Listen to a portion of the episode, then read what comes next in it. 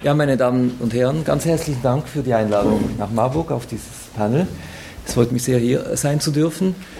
Äh, das Thema dieses Panels hat mich äh, ermutigt, ermuntert, äh, grundsätzlich eine Gedanken mir zu machen zum Thema Partizipation. Ich habe mir erlaubt, das Thema etwas weiter ähm, zu fassen, denn meine These, die ich hier vertreten möchte, ist, dass wenn wir nur partizipative Prozesse, Mechanismen anschauen, letztendlich nicht das ganze, die ganze Essenz sowohl der Partizipation wie auch des politischen Prozesses an sich in den, Brief, in den Blick bekommen und entsprechend auch äh, nur äh, teilweise richtige Schlussfolgerungen ziehen könnten.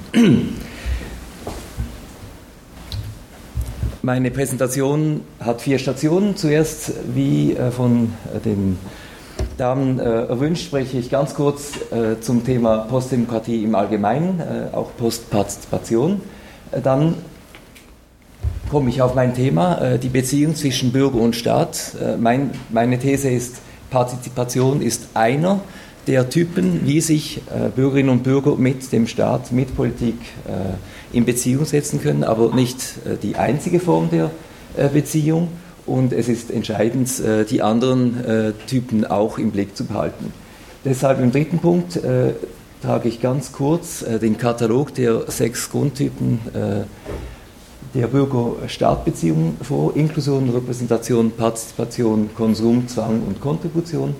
Und zum Schluss äh, die Implikation für unser Thema äh, Partizipation, Partizipation in der Postdemokratie. Wie erwähnt, lebe ich seit zwei Jahren in Sao Paulo in Brasilien. Deshalb auch dieser erste Kommentar zur, zur Frage, was bedeutet für mich oder äh, die, der, der, Begriff Postdemokratie. Äh, ich beantworte diese Frage aus brasilianischer Sicht sozusagen. Nach gut 20 Jahren Demokratie, äh, die bis jetzt längste Frist überhaupt in Brasilien unter einem formalen demokratischen Regime, ähm, trifft man auch äh, in diesem Land, in den Tropen, verschiedene postdemokratische Symptome äh, an. Äh, viele der Bürgerinnen und Bürger sind unzufrieden mit den Institutionen, insbesondere mit den Parlamentariern.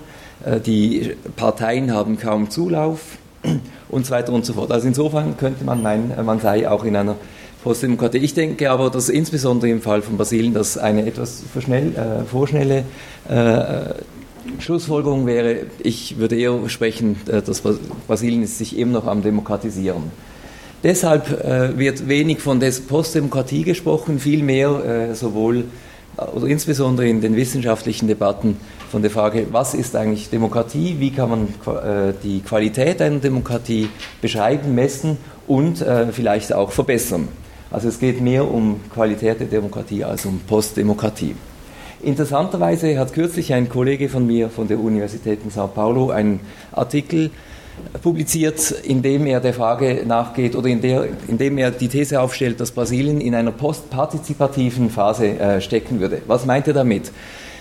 Noch während der Diktatur und äh, am Anfang, äh, kurz nach der Lancierung der neuen Verfassung, gab es verschiedene Bürgerbewegungen, die partizipative äh, Mechanismen gefordert haben. Die sind inzwischen weitgehend äh, installiert worden, allerdings in Form von nicht parlamentarischen Repräsentationsform, aber durchaus formell äh, institutionalisiert, also in den Gemeindeverfassungen, in den äh, Bundesländerverfassungen trifft man diese ähm, Ratsmechanismen und, und, anderen Mechanismen an. Deshalb äh, eigentlich, deshalb spricht er von Postpartizipation. Das ganz kurz äh, zum Thema Postdemokratie ganz allgemein, jetzt äh, zum Thema äh, die Beziehung zwischen Bürger und Staat. Ich werde äh, ein, eine konzeptionelle Darstellung äh, von diesem Thema machen, äh, locke Sie auf mit ein paar Bildern aus Brasilien. Hier ein, zwei Polizisten, die für öffentliche Sicherheit in Sao Paulo sorgen und offensichtlich eine Beziehung zwischen Bürger und Staat entstehen lassen. Was meine ich mit Bürger-Staat-Beziehung ganz allgemein? Beziehung als eine stabi ein stabiler Interaktionsmechanismus äh, oder äh, Interaktionsmodus äh, und diese Beziehung hat immer ein Ziel. Meine Betrachtung ist weitgehend eine funktionale. Und ich gehe davon aus, dass es kurz- oder langfristig, ob in Brasilien, in Deutschland, in der EU oder ähm, im Mittelmeerraum, es immer um die Frage geht, wie können wir formell auf äh, die Macht zugreifen? Wie haben wir Zugang zu, zu, zu Macht? Jetzt, wenn ich äh, von Zielen äh, spreche, dann geht es insbesondere um die vier folgenden äh, grundlegenden politischen Fragen. Wer gehört überhaupt zum Staat? Ja? Dann, wie werden politische Entscheidungen innerhalb dieses Staates oder in, innerhalb dieses politischen Gebildes getroffen? Welche öffentlichen Güter werden bereitgestellt? Und nicht zuletzt, wer bezahlt das Ganze?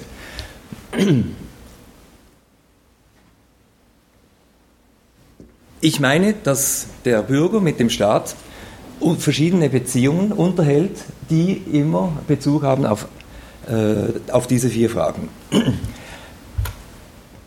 Deshalb schlage ich folgende vier Grundtypen von äh, fundamental unterschiedlichen äh, Staat-Bürger-Beziehungen vor. Inklusion, Repräsentation, Partizipation, Konsum, Zwang und Kontribution. Was meine ich damit? Ganz kurz, bei den inklusiven Bürgerstaatsbeziehungen geht es darum, äh, zu fragen und zu beantworten, wer gehört überhaupt äh, zum Staat. Und da können wir unterscheiden äh, zwischen Inklusion auf dem Papier, also per Pass und so weiter und so fort, dann verschiedene inkluierende Beziehungsmechanismen oder äh, Mechanismen an sich äh, im Bereich der Volksbildung und schlussendlich auch äh, Umverteilungsmechanismen, die auch eine einschließende Wirkung haben können. Viele werden äh, davon gehört haben. Äh, Lula, der Vor Vorgänger, äh, der vorletzte Präsident, hat ein großes äh, Umverteilungsprogramm, die Bosa Familia, institutionalisiert. Äh, Mütter, die Kinder haben, bekommen Geld vom Staat, solange ihre Kinder in die Schule gehen. Mit diesem Kärtchen können sie monatlich für die Grundbedürfnisse Geld äh, auf der Staatsbank abholen. Das als ein Beispiel der Inklusion. Repräsentation. Ich äh, würde behaupten, Entscheidungen, politische Entscheidungen können grundsätzlich auf zwei verschiedene Arten gefällt werden. Einerseits via repräsentative und andererseits via partizipative Mechanismen. Bei der Repräsentation werden die Entscheide delegiert an einen Repräsentanten, sei das ein Richter, der gewählt ist, an einen Parlamentarier, der gewählt ist, an eine Präsidentin, die gewählt ist und so weiter und so fort. Wir haben verschiedene Formen, wie diese Repräsentanten äh, gewählt werden können. Ich gehe da im Einzelnen nicht äh, darauf ein. Hier äh, die aktuelle Präsidentin Dilma Rousseff, die vom, von den 180 Millionen Brasilianern, Brasilianer letztes Jahr gewählt worden ist. Als zweiten äh, Entscheidungsmechanismus haben wir partizipative äh, Entscheidungsmöglichkeiten. Hier entscheiden die Bürgerinnen und Bürger selbst. Also es ist eine Autodetermination im Gegensatz zur Delegation. Und hier würde ich vorschlagen, von vier, vier verschiedene partizipative Mechanismen zu unterscheiden. Einerseits nicht universelle informelle Partizipation, insbesondere Demonstrationen, Proteste.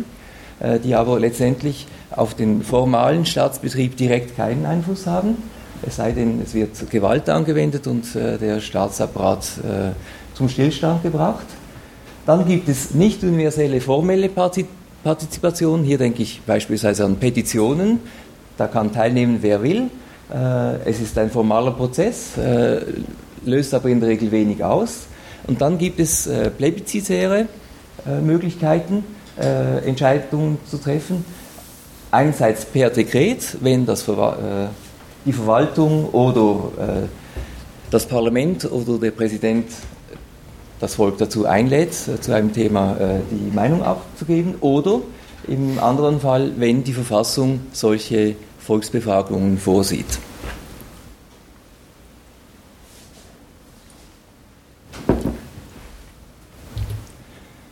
Hier eine Demonstration für eine Volksabstimmung, die im letzten Dezember im Bundesstaat Pará stattgefunden hat. Es ging darum, den Bundesstaat in drei Teile zu teilen. Äh, die, der Vorschlag ist abgelehnt worden. Des Weiteren, der Staat äh, stellt öffentliche Güter her.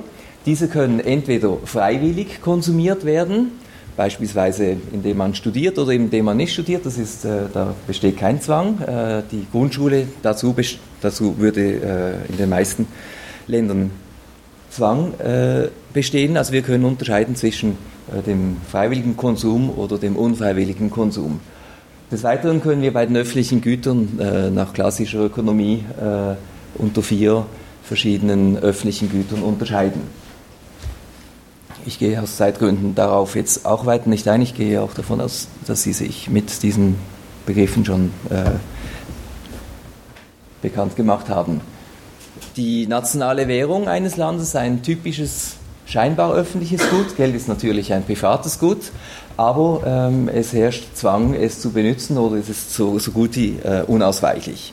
Und äh, je nachdem, wenn Inflation herrscht oder hohe Zinsen und andere Geschichten, äh, wo teilweise die Politik ja auch einen Einfluss hat, äh, spürt der Bürger auch entsprechend, äh, dass äh, hier etwas los ist oder nicht.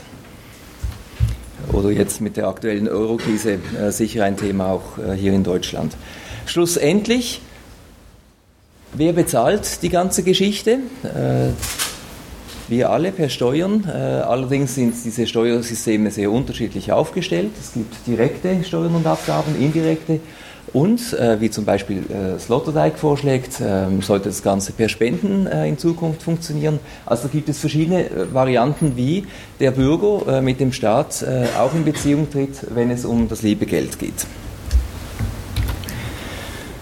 Das ist eine Anzeigetafel, Anzeigetafel in Sao Paulo, die die Bürgerinnen und Bürger darauf hinweist, wie viel Steuern sie bereits bezahlt haben pro Jahr. Ja.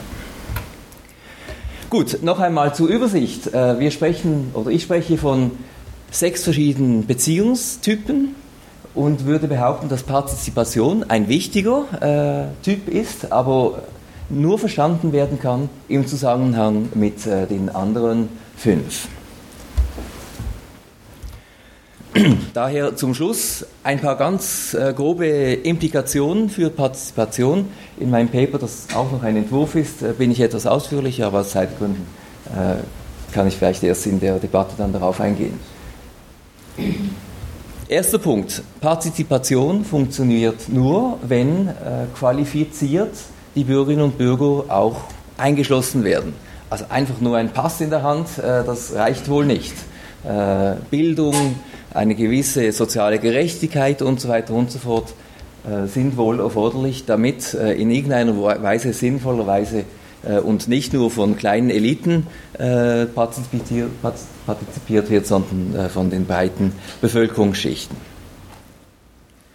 Oft wird Partizipation und Repräsentation in Konfrontation dargestellt. das ist meiner Meinung nach völlig falsch. Äh, es gibt kein äh, modernes Staatswesen, das nicht äh, auf Arbeitsteilung angewiesen, angewiesen wäre. Auch in meinem Heimatland der Schweiz, wo wir viel partizipative Möglichkeiten haben, ist offensichtlich, dass der ganz große Teil der politischen Entscheide nicht von den Bürgerinnen und Bürgern gemacht werden kann, auch nicht will.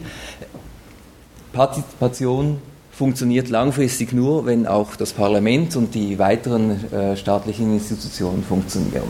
Deshalb ist es wichtig, dass wir, äh, wenn wir über Partizipation sprechen, immer auch äh, sprechen, wie kann das im Gleichschritt mit äh, parlamentarischen und anderen oder äh, den Gerichten auch äh, funktionieren. Beim Konsum, beim freiwilligen Konsum sollte, sich, sollte man sich auf reine öffentliche Güter und auf Allmendgüter beschränken. Ich äh, gehe jetzt aus, aus, Zeitgründen darauf nicht ein. Beim Zwang, offensichtlich bei, beim erzwungenen Konsum, äh, wäre es gut, wenn diese Zwänge partizipativ legitimiert wären. Und schlussendlich ein, ein Thema, das mir äh, gerade jetzt auch in diesen Steuerfragen und Staatsfinanzkrisenzeiten äh, sehr am Herzen liegt, die Steuer, äh, Steuergelder und die Steuerzahlungen sollten dem Bürger bewusst sein und in seinen partizipativen Mö äh, Tätigkeiten jeweils als eine weitere Entscheidungsgrundlage mit einfließen. Also wenn man mehr Bildung will oder wenn man mehr Verkehr will oder was auch immer, dann, dann sollte das auch auf der Steuerrechnung direkt erkenntlich werden, damit die, der Entscheid äh, ehrlich und fair äh, zustande kommt. Fazit, Partizipationsmechanismen sind wichtig, aber alleine zahnlos. Ich danke Ihnen ganz herzlich für die Aufmerksamkeit und hoffe, dass wir anschließend eine interessante Debatte haben werden.